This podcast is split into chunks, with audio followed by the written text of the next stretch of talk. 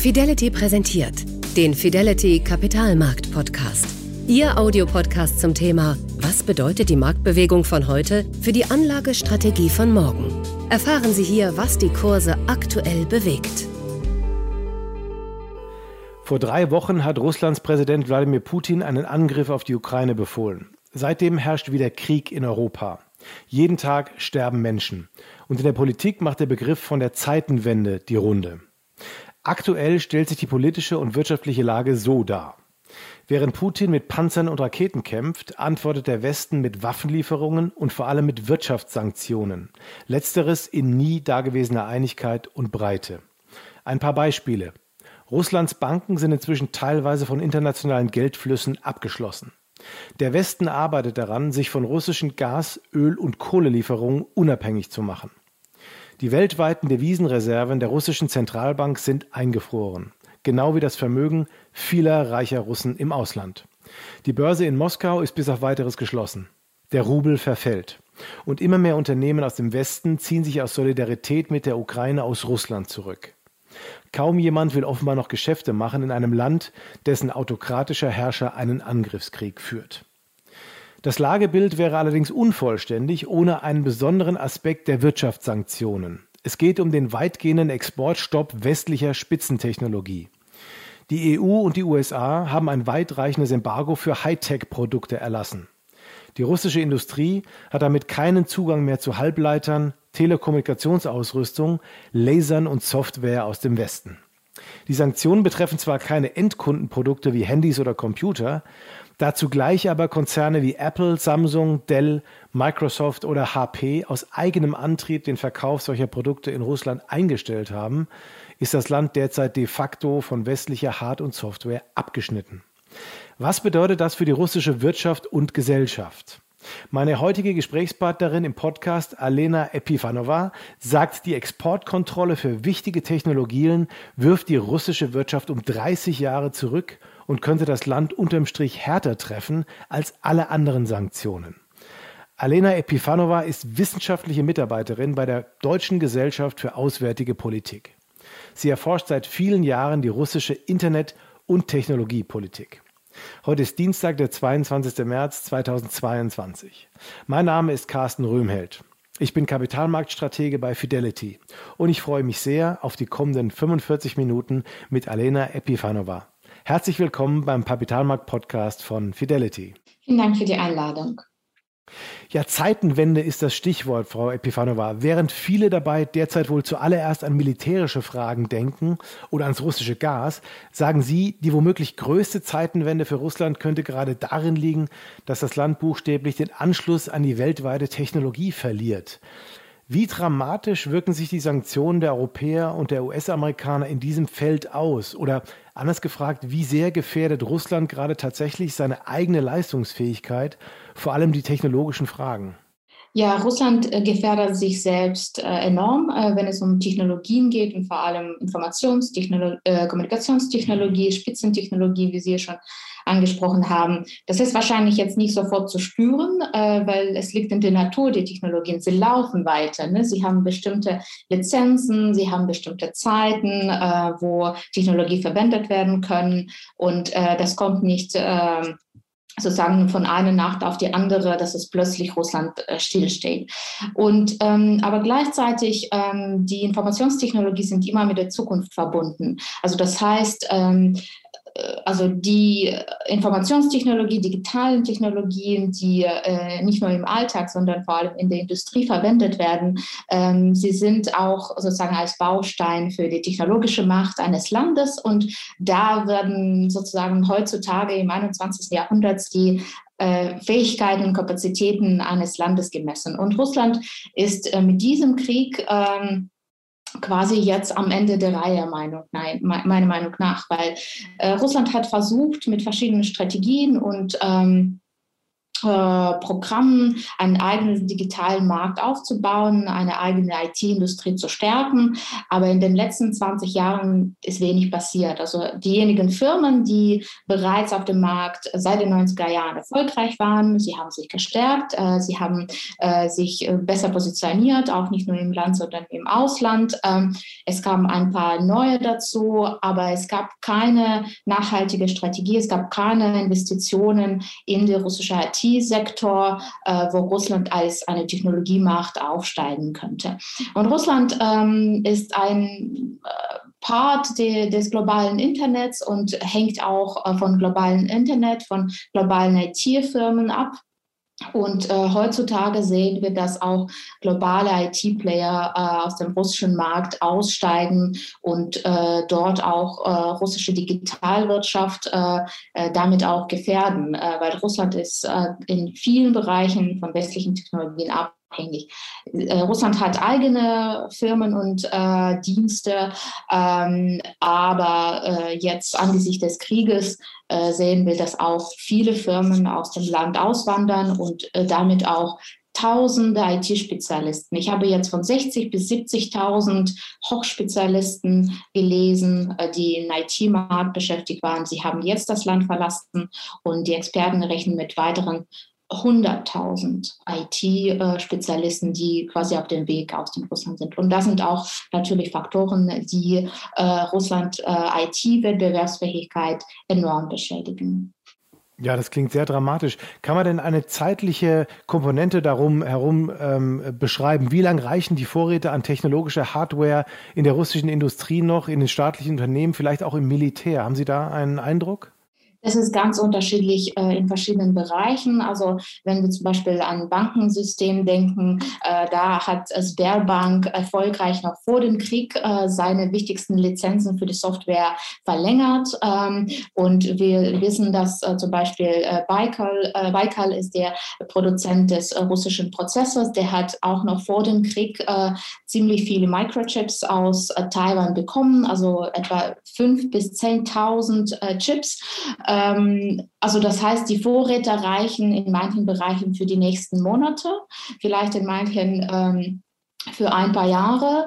Äh, aber wiederum äh, geht es äh, jetzt darum, wird man jetzt quasi weiterhin illegal bestimmte Lizenzen verwenden? Wird man versuchen, über sozusagen Schwarzmarkt bestimmte Technologien versuchen einzukaufen? Oder ist es tatsächlich dann nur der einzige Weg, die russischen Alternativen zu nutzen, die da sind? Und die sind sehr oft nicht global wettbewerbsfähig. Sie sind sehr oft schlechtere Qualität und dazu dazu kommt noch, dass sie einfach technologisch nicht miteinander kompatibel sind. Also das heißt, da sind mehrere Hürden, jetzt sich plötzlich auf russischen IT äh, und Hardware äh, umzusteigen.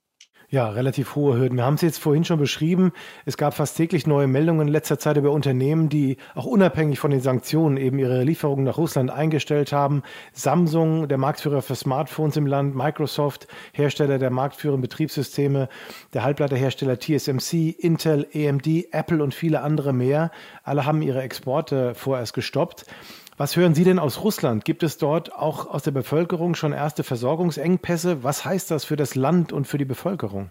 Hm, ich höre noch über keine größere äh, ähm, Defizite äh, und Klar, äh, viele haben versucht, noch die neuesten Smartphones äh, schnell zu kaufen, ähm, als Krieg angefangen hat. Äh, vor allem Samsung ist die beliebteste Smartphone in Russland. Ähm, und ähm, soweit ich äh, beobachtet habe, die Preise sind leicht gestiegen, also ähm, einige Tage nach dem Krieg. Mhm. Aber, und es gab natürlich mehrere Schlangen, das hat man auch gesehen, vor allem in Moskau, dass man versucht hatte, noch äh, Smartphones und Laptops äh, zu kaufen. Ähm, aber bisher ist es jetzt kein Drama sozusagen. Äh, das trifft jetzt nicht äh, viele äh, breitere Teile der Bevölkerung. Und äh, ich glaube, wie ich schon beschrieben habe, ich glaube, dass mit den Technologien es ist die Frage der Zeit. dass es jetzt in den nächsten Monaten beziehungsweise im nächsten Jahr sichtbar sein wird, ähm, dass dort zur Knappheit kommt. Es wird also noch eine Zeit lang dauern. Ähm, lassen Sie uns in den kommenden Minuten einmal kurz sortieren, über die verschiedenen Auswirkungen getrennt sprechen, einmal wirtschaftlich, politisch, aber auch zivilgesellschaftlich. Beginnen wir mal mit der Wirtschaft. Wie abhängig ist Russland von der Halbleiterproduktion des Westens und wie abhängig ist der Westen wiederum von Russland, beispielsweise als Rohstofflieferant? Russland ist extrem abhängig von Westen, wenn es um Halbleiter geht, weil Russland hat keine eigene äh, Halbleiterindustrie. Äh, es hat auch nie versucht, das äh, tatsächlich systematisch aufzubauen. Ähm, und das heißt auch, äh, die größte, eine der größten Lieferanten sind tatsächlich so die, die, die, die taiwanesische Firma TSMC, äh, die wir schon hier angesprochen haben, und vor allem auch für die, Produ für die Produktion von eigenen Prozessoren. Also Russland war ganz stolz äh, zu sagen, dass es zumindest zwei Firmen gibt, äh, die eigene Prozessoren ähm, produzieren, aber die beiden Firmen sind eben von den Taiwanesen abhängig. Ähm, und äh, wir wissen auch, dass äh, die sozusagen advanced, äh, fortgeschrittene Halbleiter, äh, die basieren ja alle auf äh, amerikanischen Technologien. Und das heißt, ähm, Russland ist hier vielleicht von den anderen Herstellern abhängig, die nicht unbedingt äh, in den USA sitzen, ähm, aber ihre Technologie ähm, auf amerikanischen Technologien basieren. Und da können Amerikaner mit den Mechanismen, also Foreign Direct Product Rule, jede Firma der Welt praktisch treffen.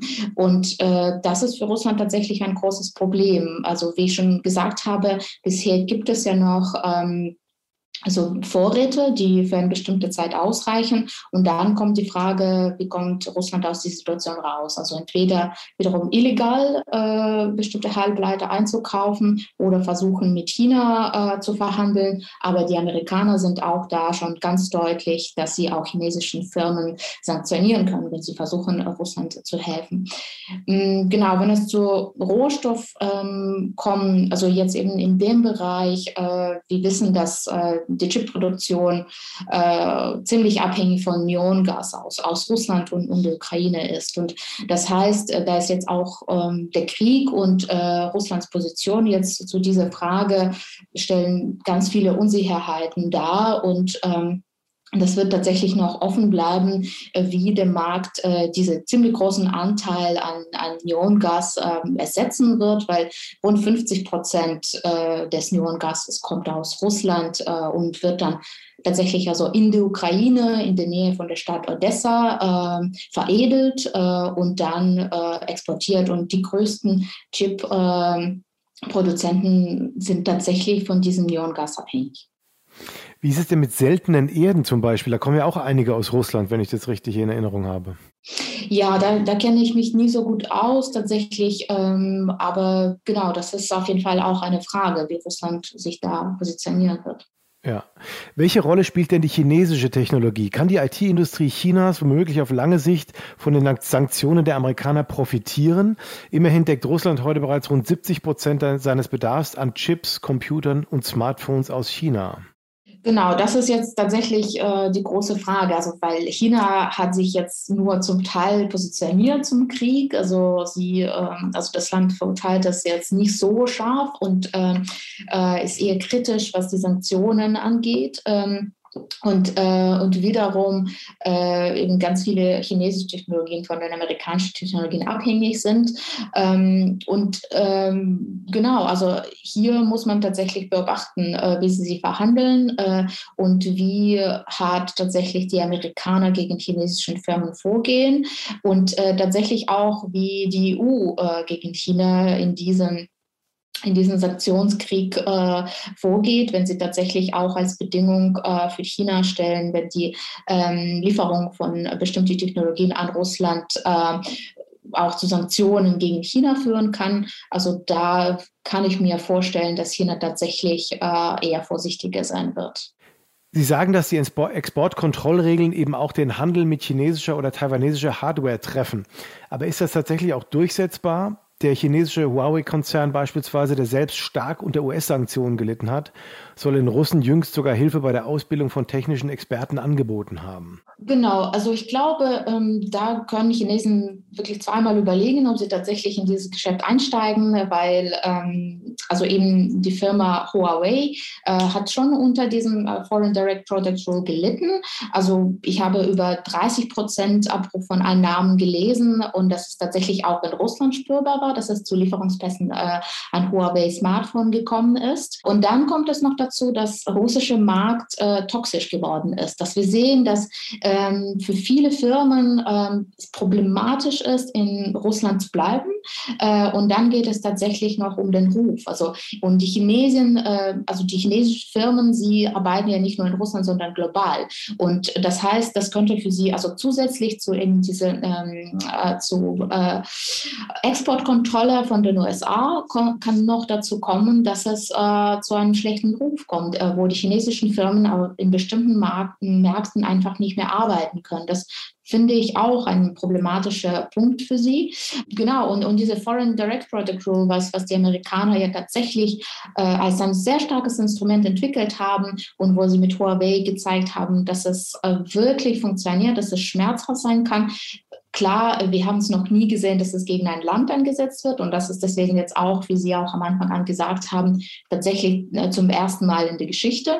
Äh, und äh, genau, und dass, dass die Chinesen, sie wissen, dass ihre Spitzentechnologien auch von den amerikanischen Technologien abhängig sind und da müssen sie genau kalkulieren, wie viel es ihnen kostet, dann tatsächlich ähm, in Russland diese Substitutionen anzubieten. Man sieht es an den Beispielen, es geht nach wie vor um die technologische Führerschaft in der Welt und da scheint hier so eine Art Ost-West-Spaltung auch zu entstehen. Haben Sie den Eindruck, dass die Technologiekonzerne in Asien schon reif genug sind insgesamt, um das Know-how aus den USA, ähm, ja, ob, ob, um da mithalten zu können letzten Endes? Ist das Ihr Eindruck? Ich glaube, wir sehen tatsächlich, wie die USA technologisch mächtig sind, jetzt gerade in dieser Zeit. Ähm, wo äh, es tatsächlich dazu kommt, äh, wenn es um Details geht, wenn es um bestimmte äh, Bestandteile der Technologien äh, geht, äh, dass es zum größten Teil äh, vielleicht nicht die ganze Produktion von Software und Hardware amerikanisch ist, aber bestimmte Teile von diesen Technologien doch ähm, in Amerika ihre Anfänger haben. Also da sehe ich schon, dass klar, die Amerikaner sind da absolute Leader. Ähm, aber der asiatische Markt, äh, klar, ist in, in, im Aufsteigen und auch äh, die, äh, die Südkoreaner ähm, oder, oder Singapur in bestimmten Bereichen ähm, haben sie auch äh, Spitzentechnologien und äh, Russland ist ja auch äh, zum Teil von ihnen abhängig. Denken wir auch an, an Israel, ist ja kein, kein asiatisches Land, aber äh, da gibt es ja auch äh, Bereiche, wo die Israelis äh, ganz vorne sind. Ähm, Genau, aber ich glaube, mit Russland ist jetzt einfach äh, so kompliziert geworden, dass es so, dass es ein Land, das sich im Krieg befindet, das in einem sehr, äh, ja, also ähm, quasi Kriegsverbrechen äh, begeht und, äh, und das ist weltweit dokumentiert. Und ich glaube, also der russische Markt einfach, äh, egal äh, für welches Land, ähm, problematisch sein wird und ähm, und auch für global agierende Firmen, also wenn wir tatsächlich um großen Firmen sprechen, wird dieser Markt wirklich problematisch bleiben, solange Russland im Krieg involviert ist, äh, solange Russland den Krieg führt und so, solange Russland auch die Repressionen im eigenen Land äh, durchführt. Also das ist auch ein Faktor, ähm, wo ich glaube, für eben für eine globalisierte Welt und global agierende Firmen ein wichtiger Faktor ist. Herzlichen Dank, Frau Epifanova, für Ihre präzise Einordnung der wirtschaftlichen Lage in Russlands Technologiesektor. Wir befinden uns also in einem Sanktionskrieg. Zehntausende IT-Spezialisten verlassen das Land. Wichtige Softwarelizenzen drohen auszulaufen. In einigen Monaten könnten die Halbleiterreserven knapp werden. Und wie Sie sagen, Russland ist für viele westliche Unternehmen als Absatzmarkt toxisch geworden. Nun, wenn sich Russland mehr und mehr vom Westen abkapselt, was bedeutet das dann für die Informationsversorgung der Bevölkerung? Und warum strebt Russland überhaupt danach, eine eigenständige Informationstechnologie aufzubauen? Über diese zivilgesellschaftlichen und sicherheitspolitischen Fragen sprechen wir im zweiten Teil unseres Podcasts. Wir hören uns. Ihr Carsten Röhmheld. Das war der Kapitalmarkt-Podcast von Fidelity mit Carsten Röhmheld. Weitere Informationen finden Sie auf fidelity.de. Wertentwicklungen in der Vergangenheit sind keine Garantie für zukünftige Erträge und Ergebnisse. Der Wert von Anteilen kann schwanken und wird nicht garantiert. Anleger werden darauf hingewiesen, dass insbesondere Fonds, die in Schwellenländern anlegen, mit höheren Risiken behaftet sein können. Die dargestellten Standpunkte spiegeln die Einschätzung des Herausgebers wider und können sich ohne Mitteilung darüber ändern. Daten und Informationsquellen wurden als verlässlich eingestuft, jedoch nicht von unabhängiger Stelle überprüft.